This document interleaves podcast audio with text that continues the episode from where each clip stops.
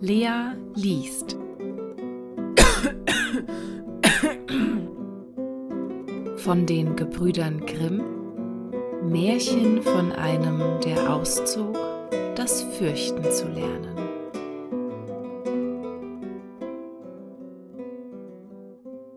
Hallo, ich habe es mir jetzt äh, gemütlich gemacht zu Hause, denn mir ist aufgefallen, am 26. Februar war Erzähl ein Märchentag und ich habe das erst Tage später herausgefunden und hätte auch leider an dem Tag überhaupt gar keine Zeit gehabt, ein Märchen zu erzählen, beziehungsweise ein Märchen aufzunehmen.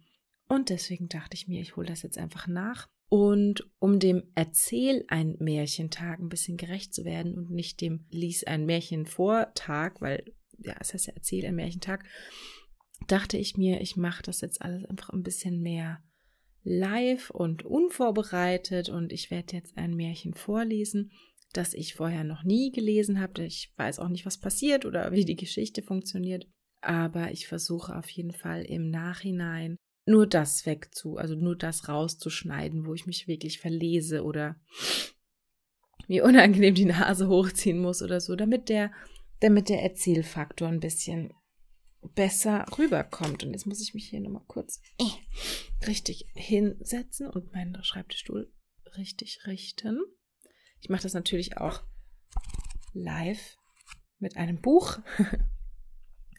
Und zwar habe ich vor mir den ersten Teil der Kinder- und Hausmärchen gesammelt durch die Brüder Grimm. Und da habe ich mir ein, oh Gott, extrem, extrem langes Märchen rausgesucht. Vielleicht kriege ich auch Vielleicht habe ich auch nach der Hälfte keine Lust mehr. Mal gucken. Und ganz eventuell bekommt ihr diesen, dieses Gelaber von mir auch nicht zu hören, weil ich das Märchen aufnehme und beim Schneiden merke, dass ich das ganz, ganz, ganz schrecklich finde, was ich da produziert habe. Und dann schneide ich wieder einfach alles raus, was irgendwelche Hintergrundgeräusche oder Atemgeräusche sind. Und dann bekommt ihr eine ganz cleane Version davon. Genau, aber ich dachte mir, um dem, dem Erzählfaktor ein bisschen entgegenzuwirken, fange ich jetzt einfach unvorbereitet an, ein Märchen zu erzählen bzw. vorzulesen, und zwar das Märchen von einem, der auszog, das Fürchten zu lernen.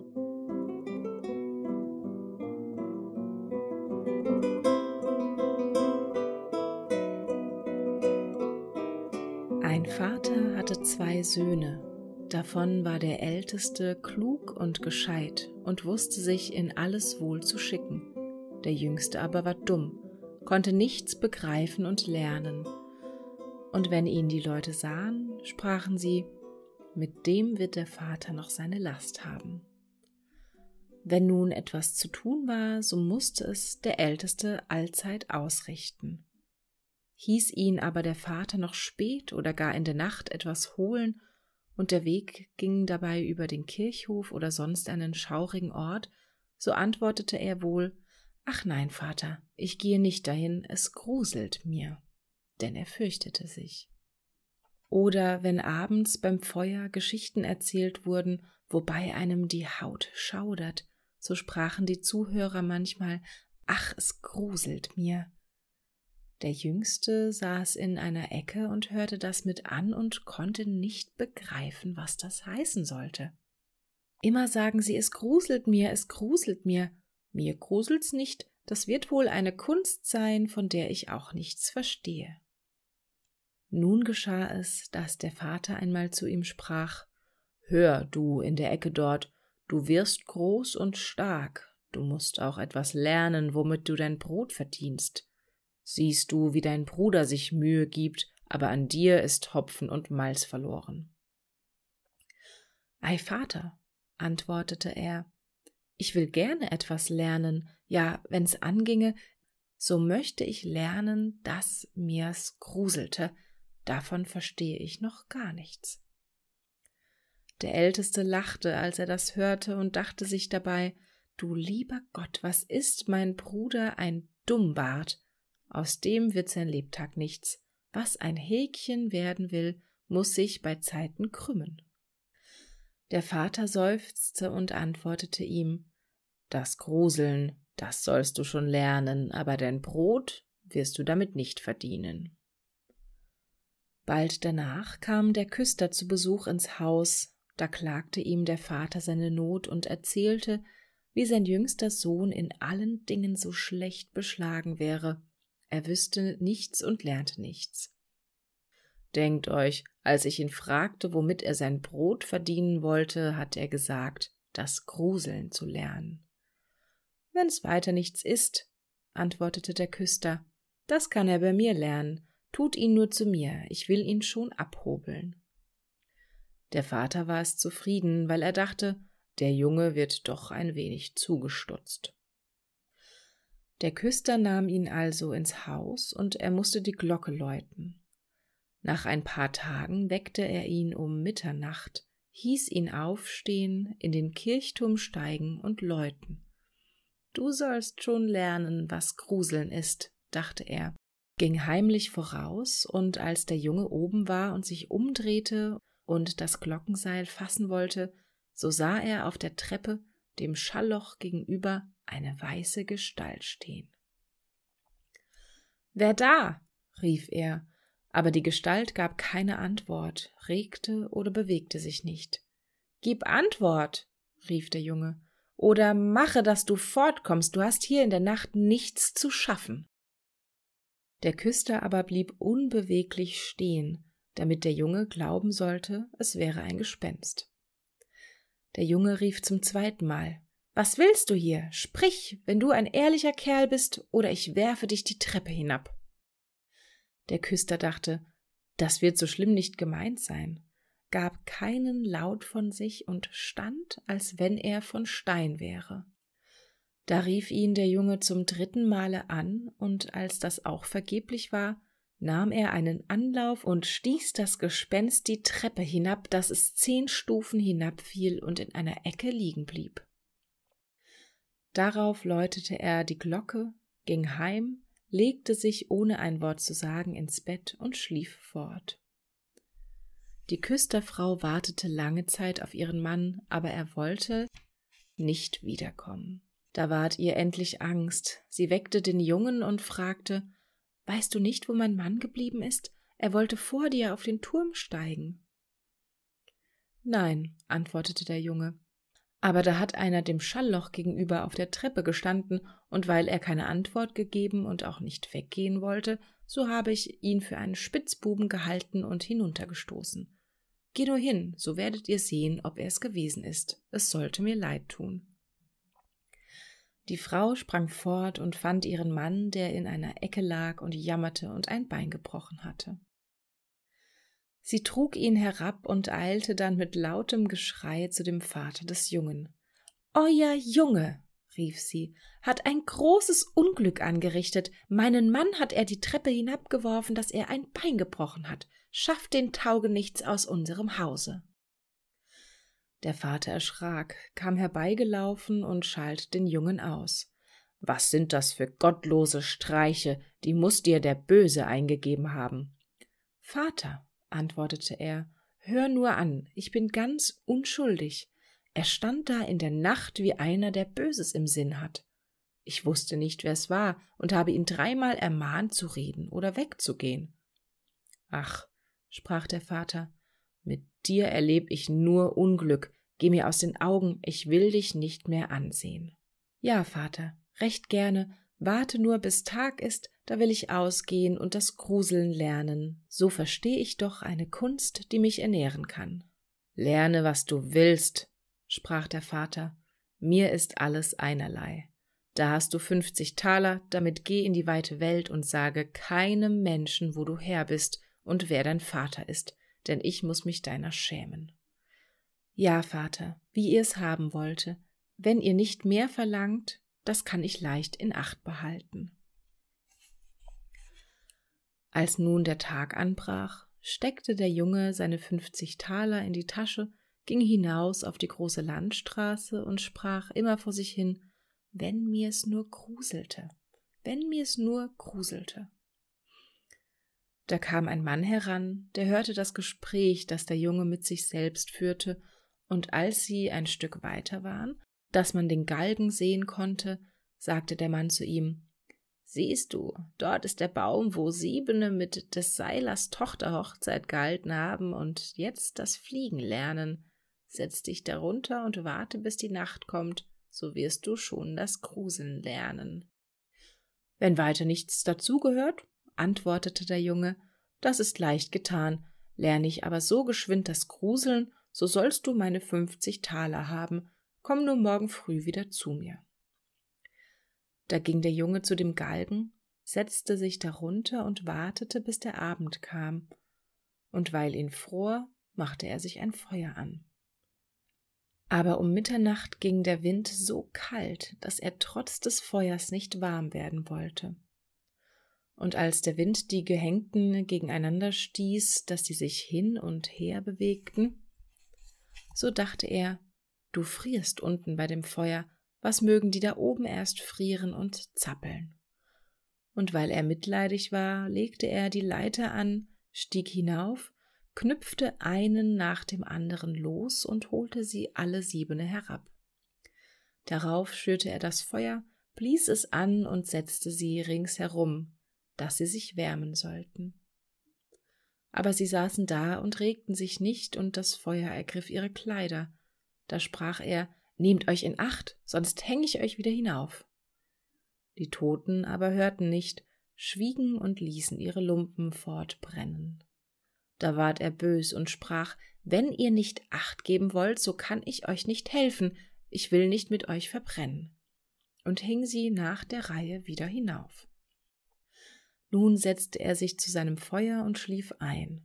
Und am anderen Morgen, da kam der Mann zu ihm wollte die fünfzig Taler haben und sprach Nun, weißt du, was Gruseln ist?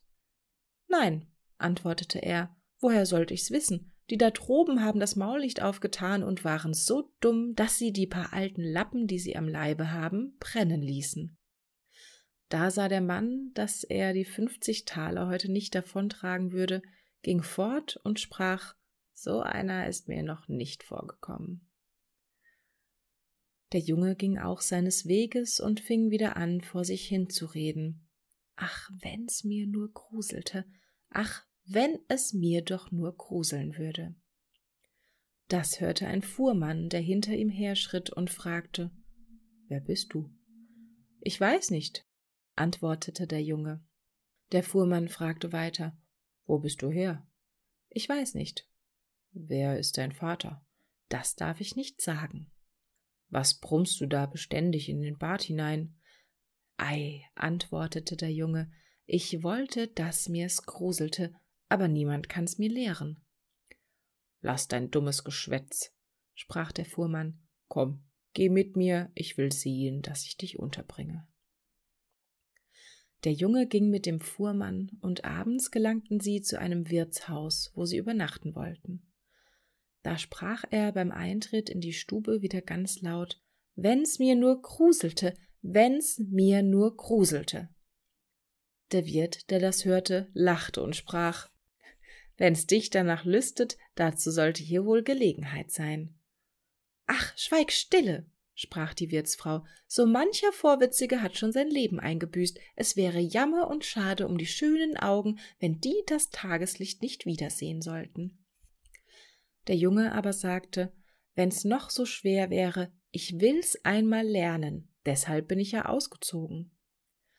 Er ließ dem Wirt auch keine Ruhe, bis dieser erzählte, nicht weit davon stände ein verwünschenes Schloss, wo einer wohl lernen könnte, was Gruseln wäre, wenn er nur drei Nächte darin wachen wollte. Der König hätte dem, der's wagen wollte, seine Tochter zur Frau versprochen, und die wäre die schönste Jungfrau, welche die Sonne beschien. In dem Schlosse steckten auch große Schätze, von bösen Geistern bewacht, die würden dann frei und könnten einen Armen reich genug machen.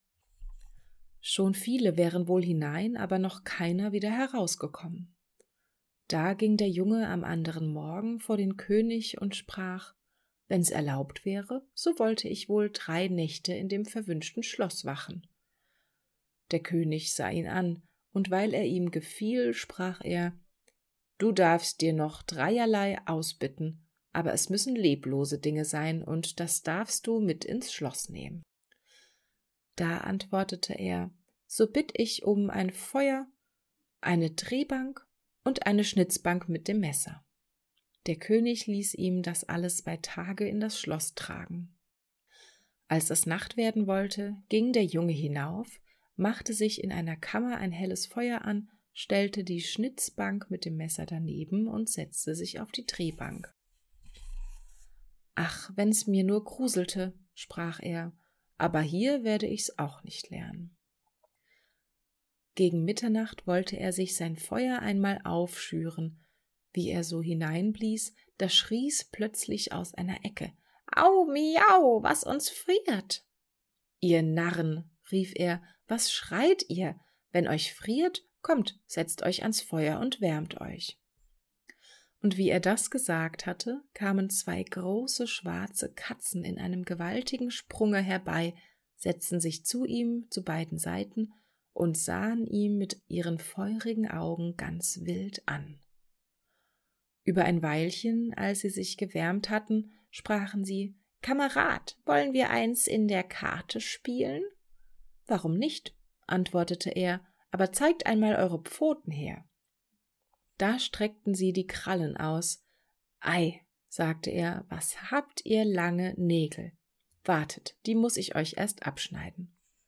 Damit packte er sie beim Kragen, hob sie auf die Schnitzbank und schraubte ihnen die Pfoten fest. Euch habe ich auf die Finger gesehen, sprach er, da vergeht mir die Lust zum Kartenspiel, schlug sie tot und warf sie hinaus ins Wasser. Als er aber die zwei zur Ruhe gebracht hatte und sich wieder zu seinem Feuer setzen wollte, da kamen aus allen Ecken und Enden schwarze Katzen und schwarze Hunde an glühenden Ketten, immer mehr und immer mehr, dass er sich nicht mehr bergen konnte. Sie schrien greulich, traten ihm auf sein Feuer, zerrten es auseinander und wollten es ausmachen. Das sah er ein Weilchen ruhig mit an, als es ihm aber zu arg ward, fasste er sein Schnitzmesser und rief Fort mit dir, du Gesindel, und haute auf sie los. Ein Teil sprang weg, die anderen schlug er tot und warf sie hinaus in den Teich. Als er wiedergekommen war, blies er aus den Funken sein Feuer frisch an und wärmte sich und als er so saß, wollten ihm die Augen nicht länger offen bleiben, und er bekam Lust zu schlafen. Da blickte er um sich und sah in der Ecke ein großes Bett. Das ist mir eben recht, sprach er und legte sich hinein. Als er aber die Augen zutun wollte, so fing das Bett von selbst an zu fahren und fuhr im ganzen Schloss herum. Recht so, sprach er, nur besser zu, da rollte das Bett fort, als wären sechs Pferde vorgespannt über Schwellen und Treppen auf und ab. Auf einmal hopp hopp warf es um, das unterste zu oberst, dass es wie ein Berg auf ihm lag. Aber er schleuderte Decken und Kissen in die Höhe, stieg heraus und sagte, nun mag fahren, wer Lust hat, legte sich an sein Feuer und schlief, bis es Tag war. Am Morgen kam der König, und als er ihn da auf der Erde liegen sah, meinte er, die Gespenster hätten ihn umgebracht und er wäre tot. Da sprach er Es ist doch schade um den schönen Menschen. Das hörte der Junge, richtete sich auf und sprach So weit ist's noch nicht. Da verwunderte sich der König, freute sich aber und fragte, wie es ihm gegangen wäre. Recht gut, antwortete er, eine Nacht wäre herum, die zwei anderen werden wohl auch herumgehen. Als er zum Wirt kam, da machte der große Augen. Ich dachte nicht, sprach er, dass ich dich wieder lebendig sehen würde. Hast du nun gelernt, was Gruseln ist? Nein, sagte er. Es ist alles vergeblich, wenn mir's nur einer sagen könnte. Die zweite Nacht ging er abermals hinauf ins alte Schloss, setzte sich zum Feuer und fing sein altes Lied wieder an. Wenn mir's nur gruselte. Wie Mitternacht herankam, ließ sich ein Lärm und Gepolter hören, erst sachte, dann immer stärker. Dann war es ein bisschen still, und endlich kam mit lautem Geschrei ein halber Mensch den Schornstein herab und fiel vor ihn hin. Heda, rief er, noch ein halber gehört dazu, das ist zu wenig. Da ging der Lärm von frischem an, es tobte und heulte und fiel die andere Hälfte auch herab. Wart, sprach er, ich will dir erst das Feuer ein wenig anblasen. Wie er das getan hatte und sich wieder umsah, da waren die beiden Stücke zusammengefahren und saß da ein greulicher Mann auf seinem Platz. So haben wir nicht gewettet, sprach der Junge, die Bank ist mein. Der Mann wollte ihn wegdrängen, aber der Junge ließ sich's nicht gefallen, schob ihn mit Gewalt weg und setzte sich wieder auf seinen Platz. Da fielen noch mehr Männer herab, einer nach dem anderen, die holten neun Totenbeine und zwei Totenköpfe, setzten sich auf und spielten Kegel. Der Junge bekam auch Lust und fragte Hört ihr, kann ich mit sein? Ja, wenn du Geld hast. Geld genug, antwortete er, aber eure Kugeln sind nicht recht rund. Da nahm er die Totenköpfe, setzte sie in die Drehbank und drehte sie rund. So, jetzt werden sie besser schüppeln, sprach er. Hey da, nu geht's lustig. Er spielte mit und verlor etwas von seinem Geld, als es aber zwölf Uhr schlug, war alles vor seinen Augen verschwunden. Er legte sich nieder und schlief ruhig ein. Am anderen Morgen kam der König und wollte sich erkundigen. Wie ist es dir diesmal ergangen? fragte er. Ich habe gekegelt, antwortete er und ein paar Heller verloren. Hat dir denn nicht gegruselt? Ei was, sprach er, lustig habe ich mich gemacht, wenn ich nur wüsste, was Gruseln wäre. In der dritten Nacht setzte er sich wieder auf seine Bank und sprach ganz verdrießlich, wenn es mir nur gruselte. Als es spät ward, kamen sechs große Männer und brachten eine Totenlade herbei. Da sprach er, Haha, das ist gewiss mein Vetterchen, das erst vor ein paar Tagen gestorben ist, winkte mit dem Finger und rief Komm, Vetterchen, komm. Sie stellten den Sarg auf die Erde, er aber ging hinzu und nahm den Deckel ab. Da lag ein toter Mann darin. Er fühlte ihm ans Gesicht, aber es war kalt wie Eis. Wart, sprach er, ich will dich ein bisschen wärmen, ging ans Feuer, wärmte seine Hand und legte sie ihm aufs Gesicht, aber der Tote blieb kalt. Nun nahm er ihn heraus, setzte sich ans Feuer und legte ihn auf seinen Schoß und rieb ihm die Arme, damit das Blut wieder in Bewegung kommen sollte. Als auch das nichts helfen wollte, fiel ihm ein, wenn zwei zusammen im Bett liegen, so wärmen sie sich, brachte ihn ins Bett, deckte ihn zu und legte sich neben ihn, über ein Weilchen ward auch der Tote warm und fing an, sich zu regen. Da sprach der Junge, Siehst du, Vetterchen, hätt ich dich nicht gewärmt. Der Tote aber hub an und rief, Jetzt will ich dich erwürgen. Was? sagte er, ist das mein Dank? Gleich sollst du wieder in deinen Sarg. Hub ihn auf, warf ihn hinein und machte den Deckel zu. Da kamen die sechs Männer und trugen ihn wieder fort. Es will mir nicht gruseln, sagte er, hier lerne ich's mein Lebtag nicht. Da trat ein Mann herein, der war größer als alle und sah fürchterlich aus. Er war aber alt und hatte einen langen weißen Bart. O du Wicht, rief er, nun sollst du bald lernen, was Gruseln ist, denn du sollst sterben. Nicht so schnell, antwortete der Junge, soll ich sterben, so muss ich auch dabei sein. Dich will ich schon packen, sprach der Unhold. Sachte, sachte, mach dich nicht so breit, so stark wie du bin ich auch und wohl noch stärker. Das wollen wir sehen, sprach der Alte. Bist du stärker als ich, so will ich dich gehen lassen. Komm, wir wollen's versuchen. Da führte er ihn durch dunkle Gänge zu einem Schmiedefeuer, nahm eine Axt und schlug den einen Amboss mit einem Schlag in die Erde. Das kann ich noch besser, sprach der Junge und ging zu dem anderen Amboss. Der Alte stellte sich neben ihn und wollte zusehen, und sein weißer Bart hing herab. Da fasste der Junge die Axt, spaltete den Amboss auf einen Hieb und klemmte den Bart des Alten mit hinein. Nun hab ich dich, sprach der Junge, jetzt ist das Sterben an dir. Da fasste er eine Eisenstange und schlug auf den Alten los, bis er wimmerte und bat, er möchte aufhören, er wollte ihm große Reichtümer geben. Der Junge zog die Axt heraus und ließ ihn los.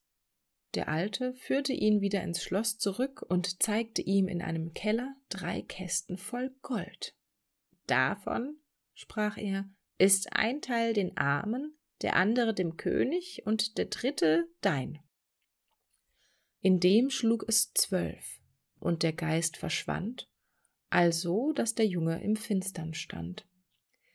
Ich werde mir doch heraushelfen können, sprach er, tappte herum, fand den Weg in die Kammer und schlief dort bei seinem Feuer ein. Am anderen Morgen kam der König und sagte Nun wirst du gelernt haben, was Gruseln ist? Nein, antwortete er. Was ist's nur? Mein toter Vetter war da und ein bärtiger Mann ist gekommen, der hat mir da unten viel Geld gezeigt, aber was Gruseln ist, hat mir keiner gesagt. Da sprach der König, Du hast das Schloss erlöst und sollst meine Tochter heiraten. Das ist alles recht gut, antwortete er, aber ich weiß noch immer nicht, was Gruseln ist. Da ward das Gold heraufgebracht und die Hochzeit gefeiert, aber der junge König, so lieb er seine Gemahlin hatte und so vergnügt er war, sagte doch immer, wenn mir nur gruselte. Das verdroß sie endlich, Ihr Kammermädchen sprach, ich will Hilfe schaffen, das Gruseln soll er schon lernen. Sie ging hinaus zum Bach, der durch den Garten floß, und ließ sich einen ganzen Eimer voll Gründlinge holen. Nachts, als der junge König schlief, musste seine Gemahlin ihm die Decke wegziehen und den Eimer voll Kaltwasser mit den Gründlingen über ihn herschütten, dass die kleinen Fische um ihn herumzappelten. Da wachte er auf und rief Ach, was gruselt's mir, was gruselt's mir, liebe Frau. Ja, nun weiß ich, was Gruseln ist.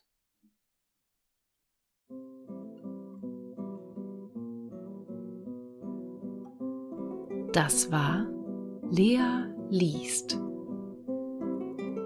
von den Gebrüdern Grimm das Märchen von einem, der auszog, das Fürchten zu lernen.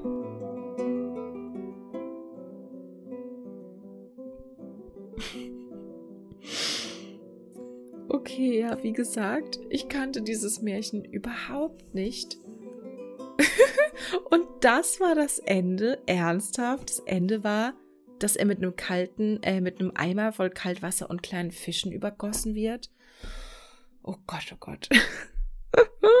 ich weiß jetzt auch nicht, was uns das sagen soll. Dass nur Frauen gruselige Einfälle haben? dass er zu dumm war, sich zu gruseln? Oder einfach zu schlau und zu, weiß ich nicht, so. Seine Gedankengänge waren ja schon süß. Die zappeln, dann frieren die bestimmt. okay, ja, ich habe keine Ahnung, was ich von diesem Märchen halten soll. Ich fand nur auf jeden Fall cool, dass er so sassy war die ganze Zeit, so, ja, oder, ja, nicht sassy, so einfach so, ja, okay, dann äh, zeig mir halt mal und wir gucken mal, wer der Stärkere ist und ja, also der hat's schon drauf, der Typ. Schon, schon cool. ja, also wie gesagt, das war mein quasi Live-Beitrag zum verspäteten Erzähl ein Märchentag. mit dem Märchen von einem, der auszog, das Fürchten zu lernen. Das nächste Mal wird es wieder ein, eine Kurzgeschichte von Dimitri geben und übernächstes Mal bin ich im Urlaub. Ah, stimmt. Und deswegen weiß ich noch gar nicht, wann ich das nächste Mal, also dass ich wann ich das nächste Mal nach der Kurzgeschichte von Demi zum Aufnehmen komme. Da muss ich mal schauen.